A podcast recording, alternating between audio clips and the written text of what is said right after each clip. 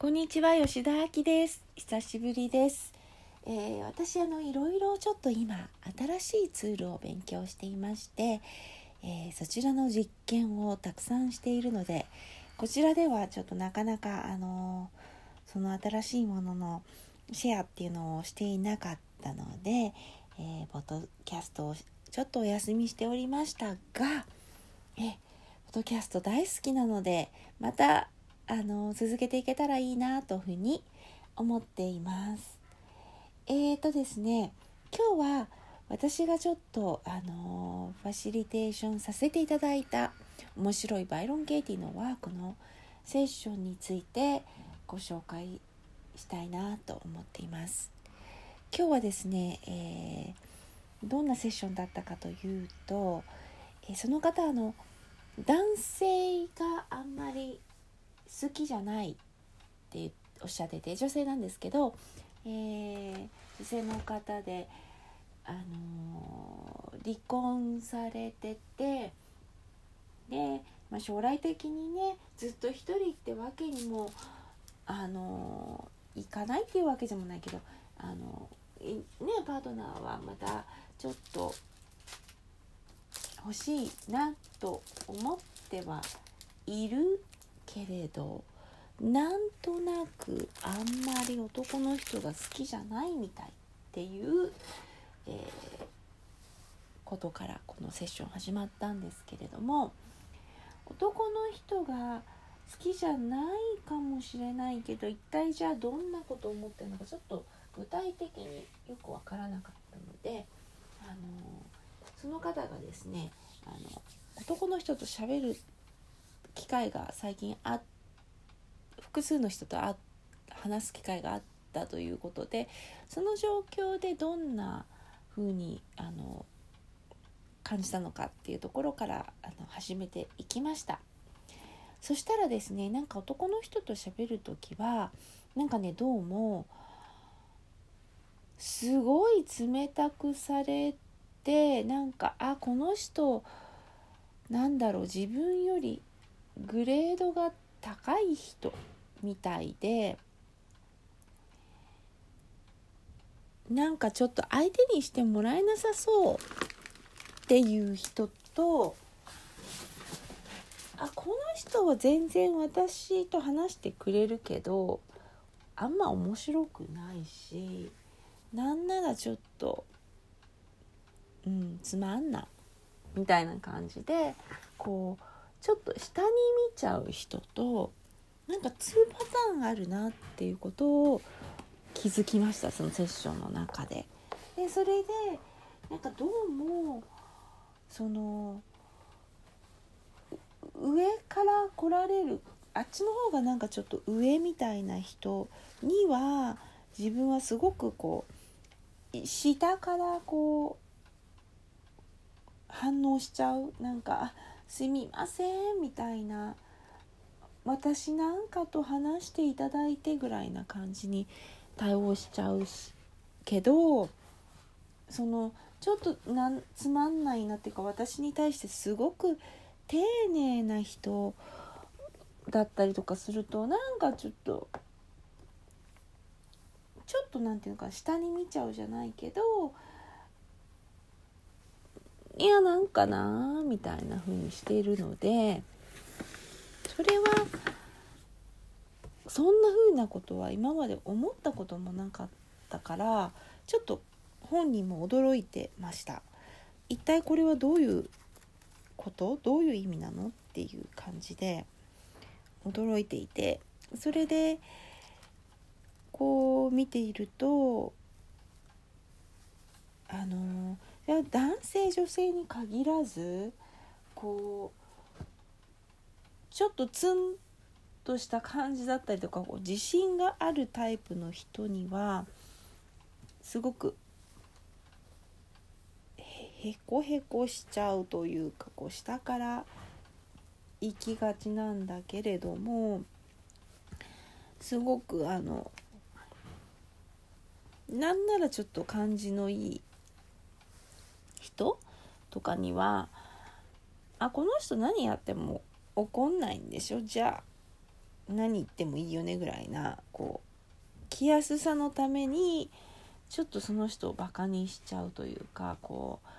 う下に扱ってしまうようなところがあるっていうのにあの気がついてでこれなんだろうねって言ったらまあまあ、ちっちゃい頃にやっぱ戻るんですよね。そのちっちゃい頃にお姉さんたちとかこの近所のお姉ちゃんたちにあの ごめんなさい。うん。されていたこの対応を覚えていてあそういうふうにこう上から来られた時はこうこっちの方が低く 対応しなきゃいけないしで逆にちっちゃい子がいる場合は 自分の方が上なんだから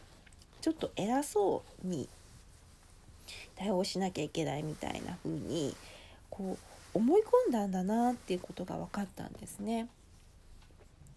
でだからこそその考えをなんかこうねいろんなところに当てはめて生きていただっていうことがそのセッション中に分かったんですね。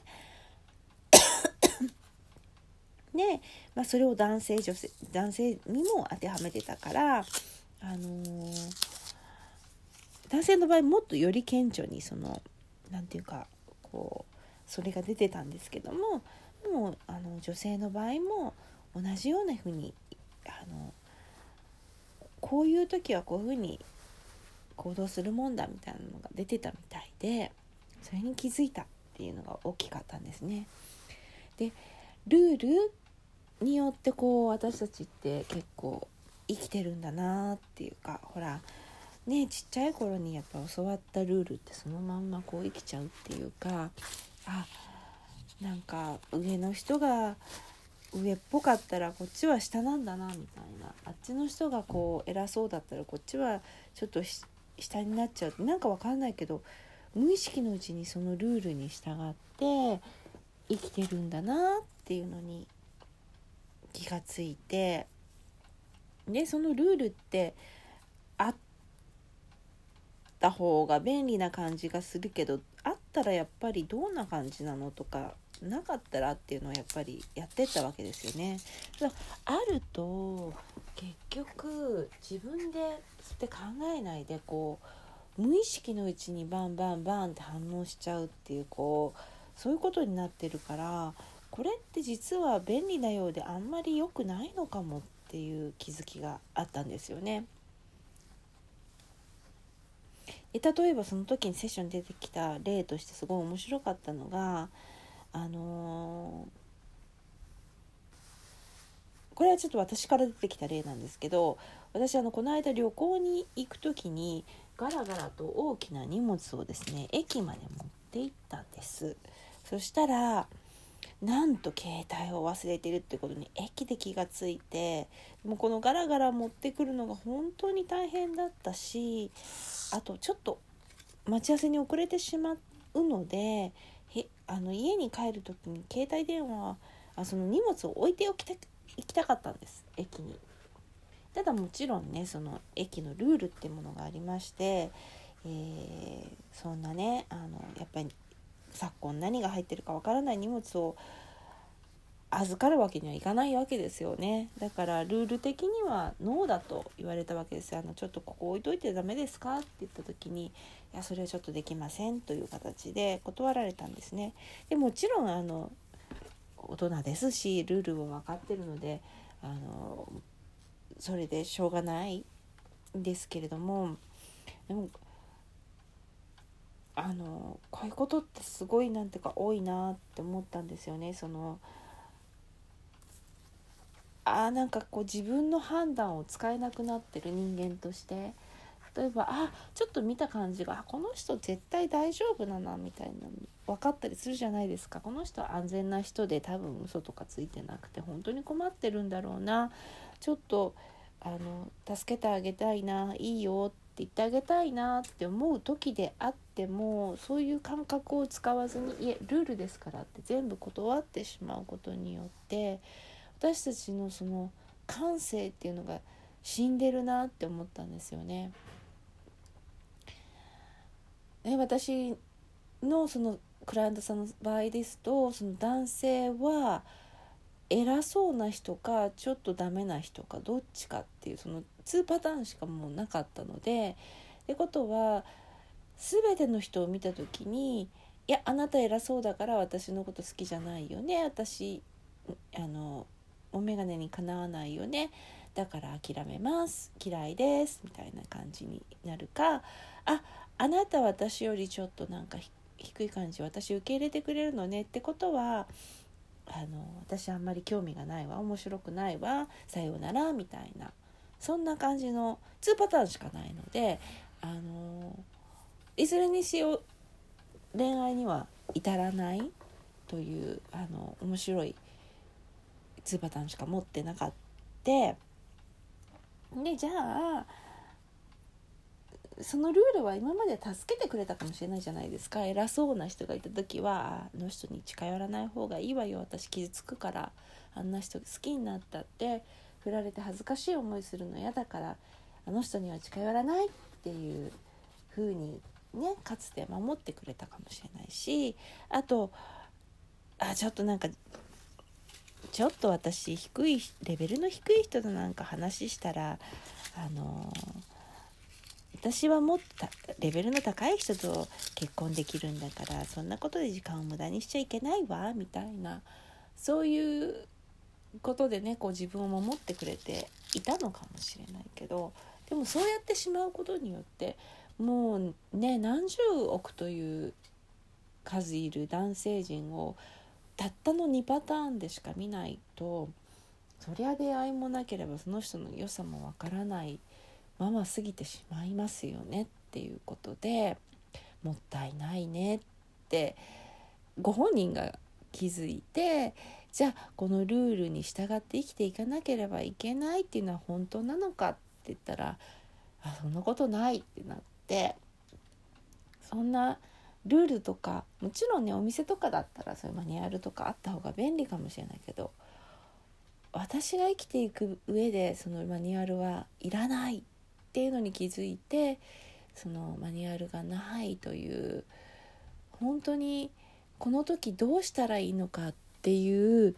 えー、判断をその時その時にするっていうことをしていくっていうことを選んだんですね今回。すごいすごい良かったです。面白かったです。非常にあのー、面白いセッションでした。でこれはね別にマニュアルがいけないとか悪いとかそういうことではないんです。あのー、ただずっとそうやって気づかないマニュアルによって自分の中のルールによって自分が動かされていないだろうかっていうことのあのチェックをねできたすごいいい機会だったなと思いました。ということで、えー、今日は面白い面白い 面白いワークのセッションのシェアでした。聞いてくださってありがとうございました。吉田明でした。